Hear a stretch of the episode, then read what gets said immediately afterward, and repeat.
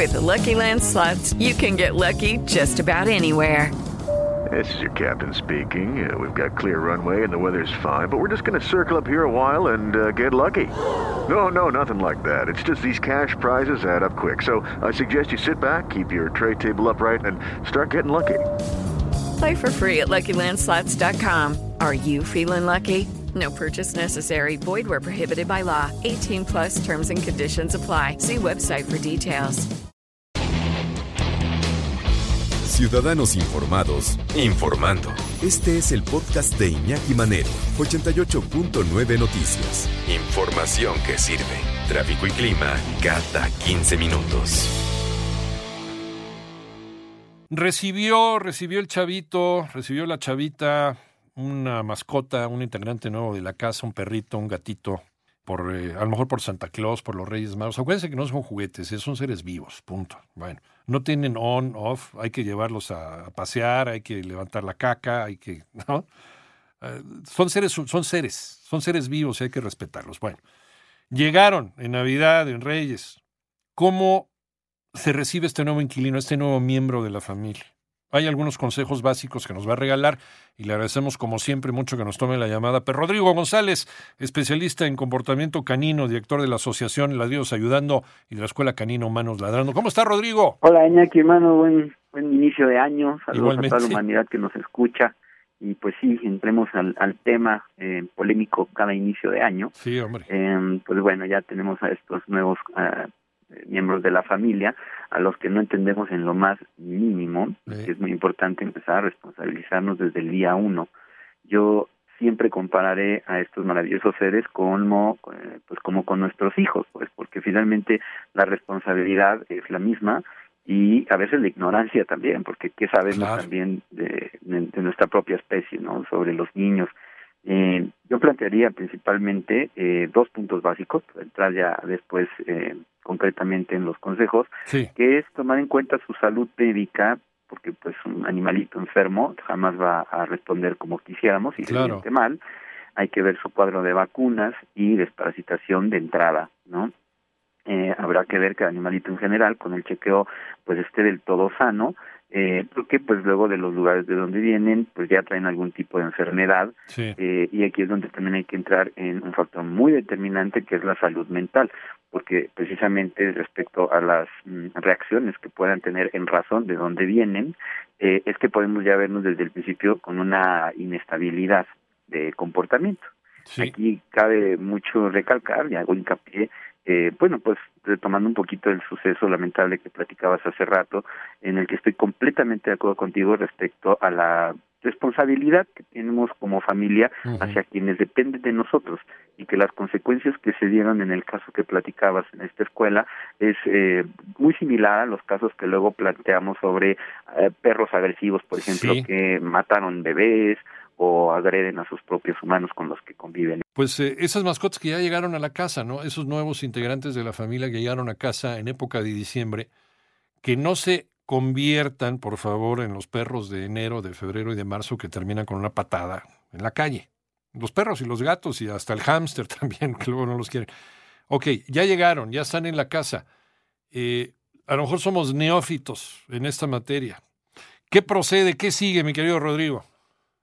Mira, yo plantearía básicamente cinco puntos básicos para poder tener una relación estable. eh, plantearía eh, tomar en cuenta, ahorita entrar en detalle de cada punto, eh, sería la alimentación, eh, el baño, es decir, a dónde llegamos a hacer el baño, el juego, las áreas en donde vamos a convivir con él y la relación como tal, en donde, bueno, pues ya yo plantea dos puntos básicos como son las caricias y el cepillado, eh, yo me enfocaría mucho en esto porque regresaría de manera eh, veloz al tema que estábamos platicando hace ratito sobre el, lamentable suceso, porque como de la misma manera se dan estos ataques de perros y controversia entre la relación entre humanos y perros, todo tiene que ver básicamente con nuestra responsabilidad y los tiempos.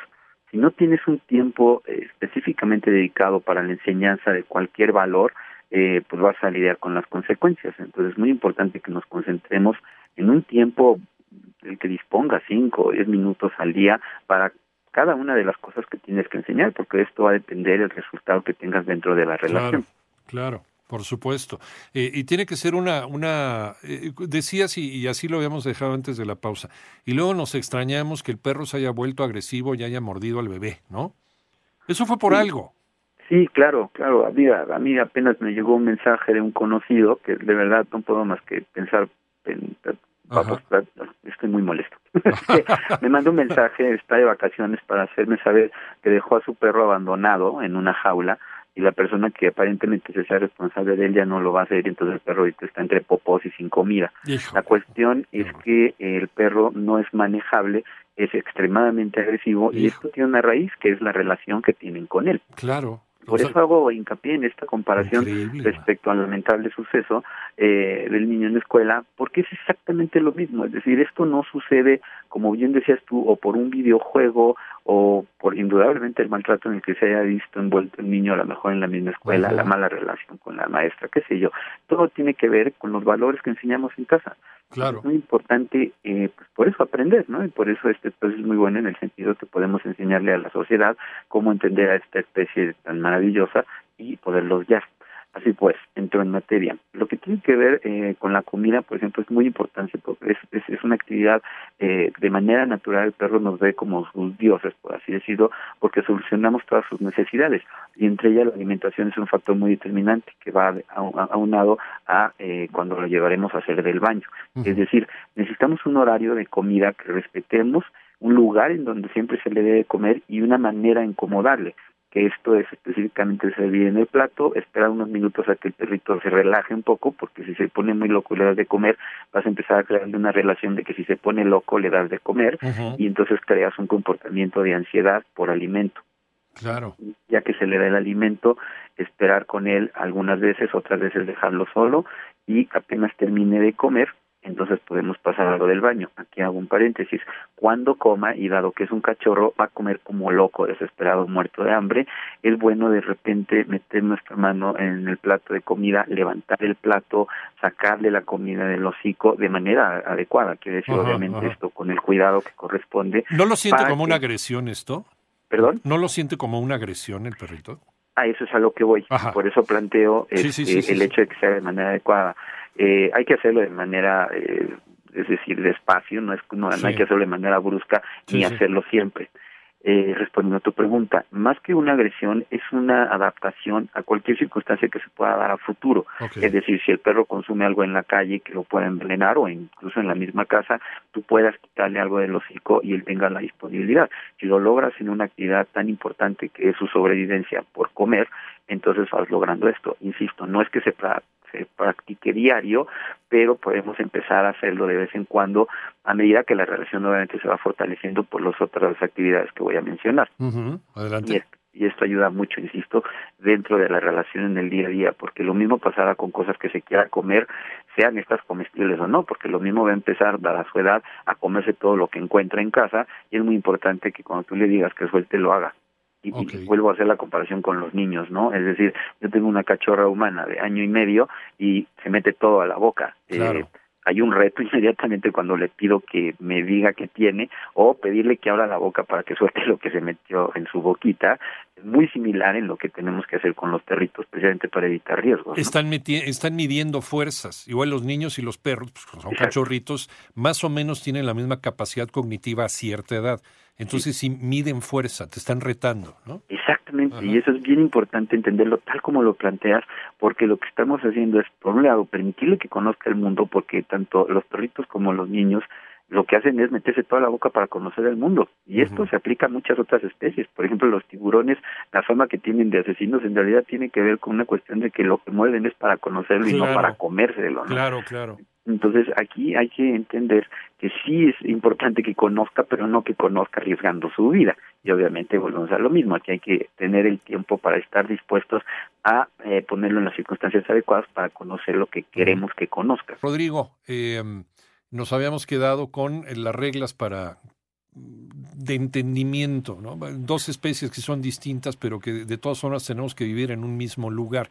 Y, y a veces, y nos habíamos quedado en eso, como como eh, entre los niños muy pequeños y los perros hay un momento, hay un momento en que eh, cognitivamente se alcanzan, se encuentran.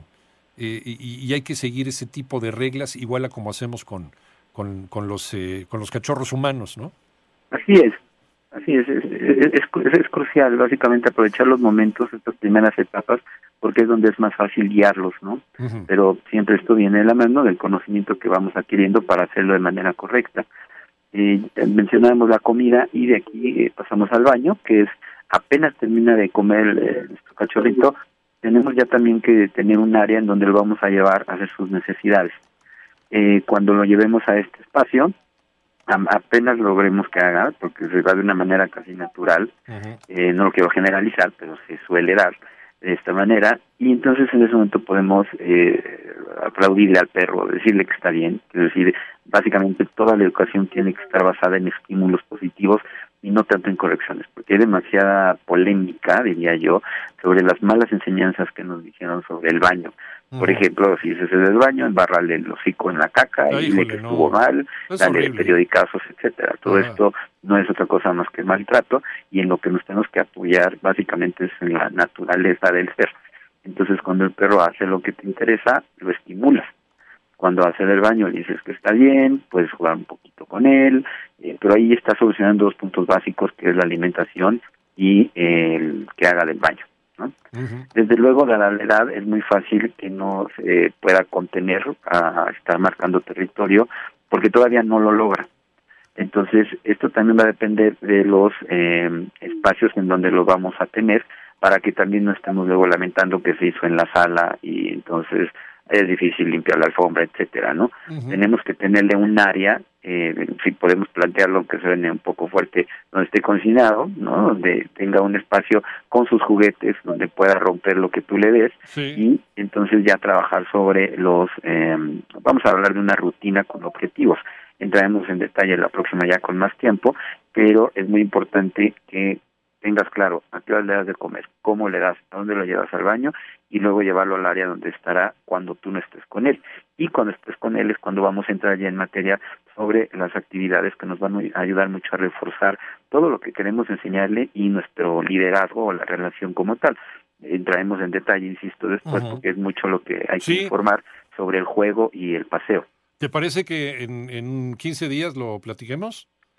Le damos, le damos seguimiento a eso. Pero esto es muy importante, lo básico, finalmente, ¿cuál es su lugar dentro de, la, de la manada? ¿no? El saber que va a tener su espacio, pero que ese sea su espacio, porque si no, igual también, ¿no?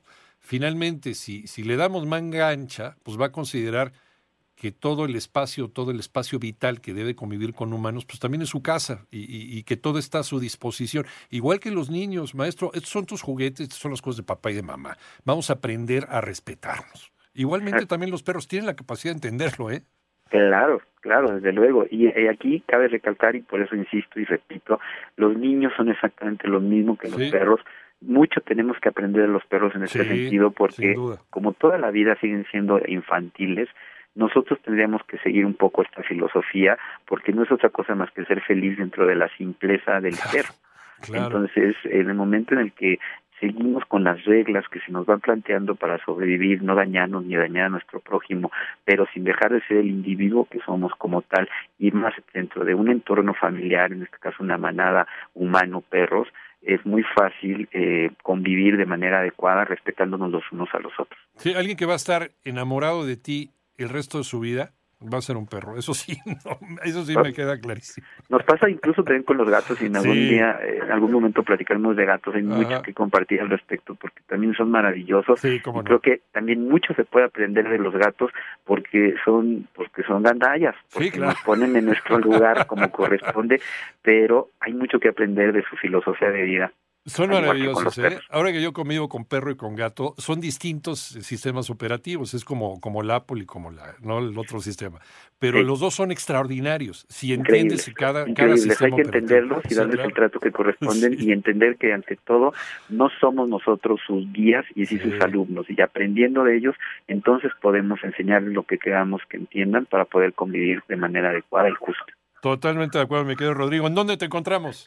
Estoy en YouTube como Perrisección 2 con número y en Facebook Ladridos Ayudando 2 y Humanos Ladrando. Gracias, Rodrigo. Un abrazo.